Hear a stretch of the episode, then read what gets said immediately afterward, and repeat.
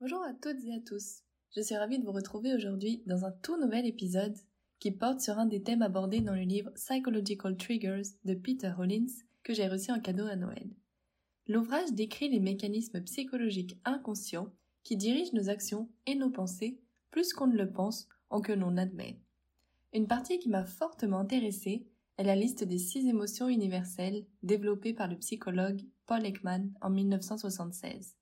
Parmi ces émotions, quatre sont négatives, une est positive et une peut être les deux. Pour rappel, une différence fondamentale entre les sentiments et les émotions est que les sentiments sont vécus consciemment, tandis que les émotions se manifestent de manière inconsciente ou consciente. Des expériences émotionnelles et les sensations physiques, comme la faim ou la douleur, provoquent des sentiments alors que les émotions, qui ne sont pas conscientes, se manifestent plutôt dans l'inconscient et entraînent des réactions physiques non contrôlées. Certaines personnes peuvent passer des années, voire toute une vie, à ne pas comprendre la profondeur de leurs émotions.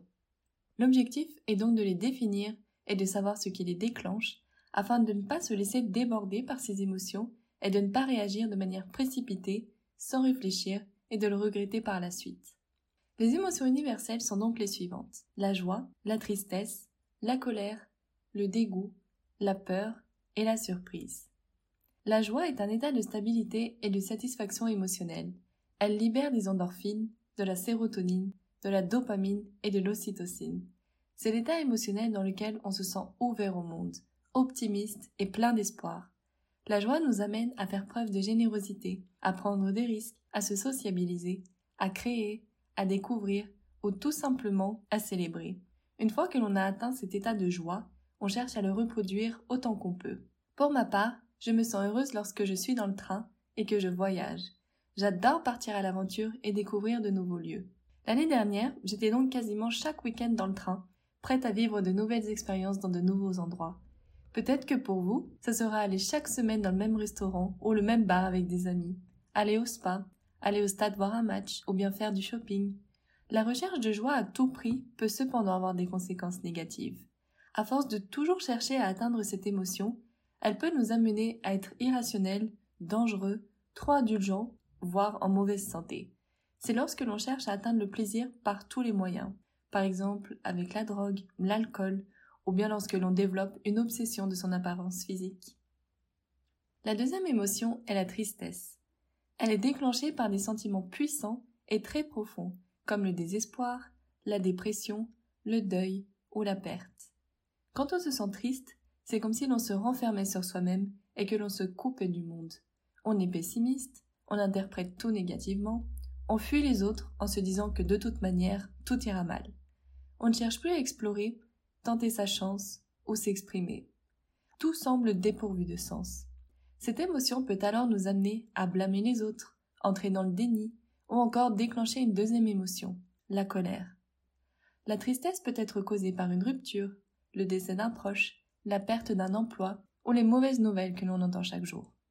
Lorsque l'on est triste, on cherche à tout prix à échapper à la douleur ou bien l'abréger dans les plus brefs délais. Cela peut se faire à travers le déni, la consommation de substances comme la drogue ou l'alcool, ou le retrait de la vie publique. Dans le pire des cas, la tristesse peut amener jusqu'à s'en prendre aux autres ou se suicider. La joie et la tristesse me rappellent un épisode de ma vie où je sortais beaucoup, deux à trois fois par semaine en boîte de nuit. À cette époque, je n'étais pas forcément bien dans ma peau et je ne m'acceptais pas réellement. Quand j'ai commencé à sortir, après un ou deux verres, je me mettais directement dans l'ambiance et j'oubliais tous mes problèmes. Je m'amusais vraiment. Cependant, au fil des soirées, j'ai développé une résistance à l'alcool et il m'en fallait toujours plus pour atteindre cet état de joie et oublier la tristesse. Ce n'était plus un verre, mais plutôt cinq ou six qu'il me fallait alors. Et quand je n'avais pas atteint cet état d'ébriété, je restais alors consciente de mes problèmes de tout ce que je n'aimais pas chez moi, et cette tristesse était insupportable. Au final, j'ai fini par moins sortir et moins boire, et certaines méthodes plus saines, comme le yoga, la méditation et le travail assidu, aidé à me sentir mieux. La troisième émotion est la colère. Elle est en général déclenchée par une atteinte à notre ego. S'ensuit alors une vive réaction de notre part. On peut avoir envie de se venger, de faire du mal à notre bourreau ou de tout détruire. Contrairement à la tristesse, qui est généralement une émotion intérieure, la colère est dirigée vers les autres. On cherche une personne à accuser. Quand on est réellement énervé, on a envie de hurler, de taper du poing dans le mur ou de casser une assiette. On peut même comploter et élaborer un plan de vengeance dans sa tête. Une personne énervée ne va pas garder sa colère à l'intérieur. Elle aura tendance à exploser et à s'en prendre à d'autres personnes ou à des objets.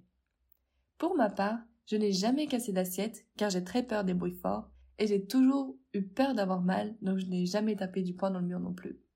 En revanche, je suis plutôt du genre à élaborer des plans de vengeance pour prendre ma revanche sur ceux qui m'ont fait du mal. Par exemple, lorsque j'étais plus jeune et que je me disputais avec mon frère, il avait le dessus sur moi car il était plus grand. Pour me venger, j'allais donc dans sa chambre en son absence cacher ses jouets, ou bien j'allais voir mes parents en pleurant pour l'accuser de m'avoir tapé, même si ce n'était pas toujours vrai. Je savais que je ne pouvais pas avoir le dessus physiquement, et donc je jouais la comédie, car dans ce domaine-là, j'avais toutes mes chances. La quatrième émotion est le dégoût. Le dégoût apparaît lorsque l'on se sent offensé par quelque chose d'une certaine manière.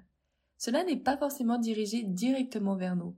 Ça peut être un sentiment d'offense et de gêne émanant de quelque chose que l'on perçoit.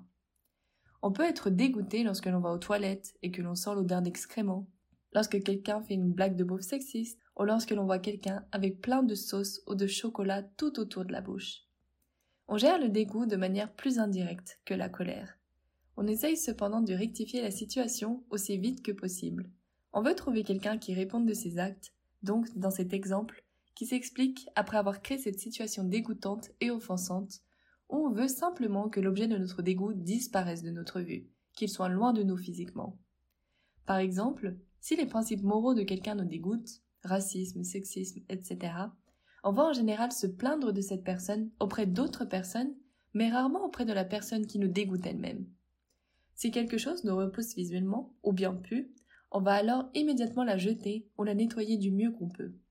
Ce dégoût peut alors entraîner des tocs, c'est-à-dire des troubles obsessionnels du comportement. Pour ma part, une chose que je déteste et qui me dégoûte par-dessus tout sont les miettes sur la table à manger. Le problème est que, plus jeune, au lieu de nettoyer et de les enlever, car je n'aimais pas les toucher, je soufflais et les mettais par terre. Pour moi, tant que je ne les voyais plus et que je pouvais manger à une place propre, j'étais contente. En revanche, mes parents étaient d'un tout autre avis, car ils en avaient marre de passer le balai tous les jours.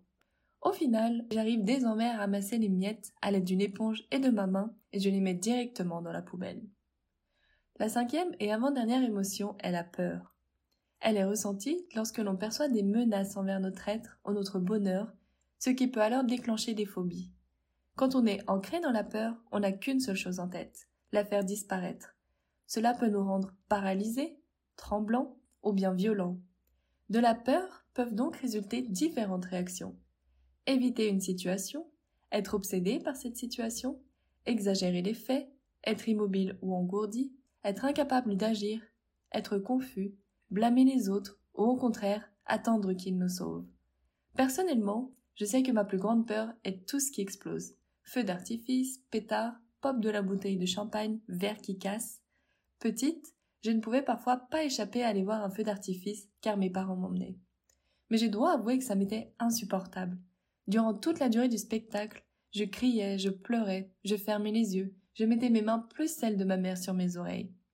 Et au final, maintenant, j'évite d'aller en voir, mais si je n'ai vraiment pas le choix, je prends des dispositions. Je mets mes écouteurs avec la musique à fond dans mes oreilles, je me place aussi loin que possible et je respire très profondément. D'autres peurs ou phobies communes sont la claustrophobie, peur des espaces clos, l'ophiophobie, peur des serpents, ou bien la coulrophobie, peur des clowns. Si jamais vous êtes atteint par une de ces phobies ou bien une autre, je suis certaine que comme moi, vous faites tout ce qui est en votre pouvoir pour éviter de vous retrouver confronté à cette peur. Enfin, la sixième et dernière émotion est la surprise c'est la réaction à l'inattendu, que ce soit quelque chose de positif ou bien négatif. Pour cette raison, c'est la plus volatile de toutes les émotions et peut pousser les cinq autres à se développer à l'extrême. Quand on est trop surpris, on réagit de manière choquée. Le cerveau réfléchit ensuite et nous indique si c'est un bon ou un mauvais choc. Le choc engendre différentes réactions qu'il est quasiment impossible de prédire à l'avance. On peut être surpris lorsque l'on voit plein de débits que l'on n'a pas effectués sur notre compte bancaire, ou bien lorsque des amis se cachent dans notre appartement pour faire une surprise d'anniversaire. La surprise s'empare de nos pensées et réoriente notre attention. Des réactions physiques typiques engendrées par la surprise sont ouvrir la bouche en grand, lever les sourcils au ciel, crier ou jurer. La surprise peut donc se transformer en autre émotion, nous faire paniquer ou nous mettre sur la défensive. Quand j'étais petite et que j'allais aux toilettes, mon frère et ma sœur en profitaient parfois pour se cacher à côté de la porte et me faire boue quand je sortais. Même si je m'y attendais à chaque fois, vu qu'ils le faisaient très souvent, je ne pouvais pas m'empêcher de sursauter.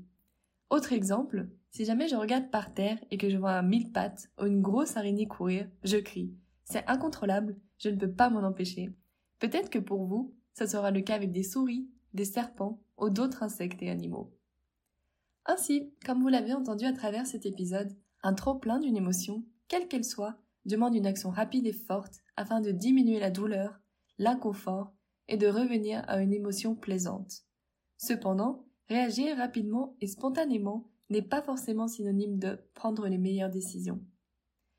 Nous voilà à la fin de cet épisode, j'espère qu'il vous a plu et qu'il vous a appris à mieux vous connaître et à comprendre les différentes émotions que vous éprouvez. Vous pouvez m'écrire sur Instagram pour me partager vos histoires. J'ai hâte de les lire. À très bientôt pour un nouvel épisode. En attendant, portez-vous bien.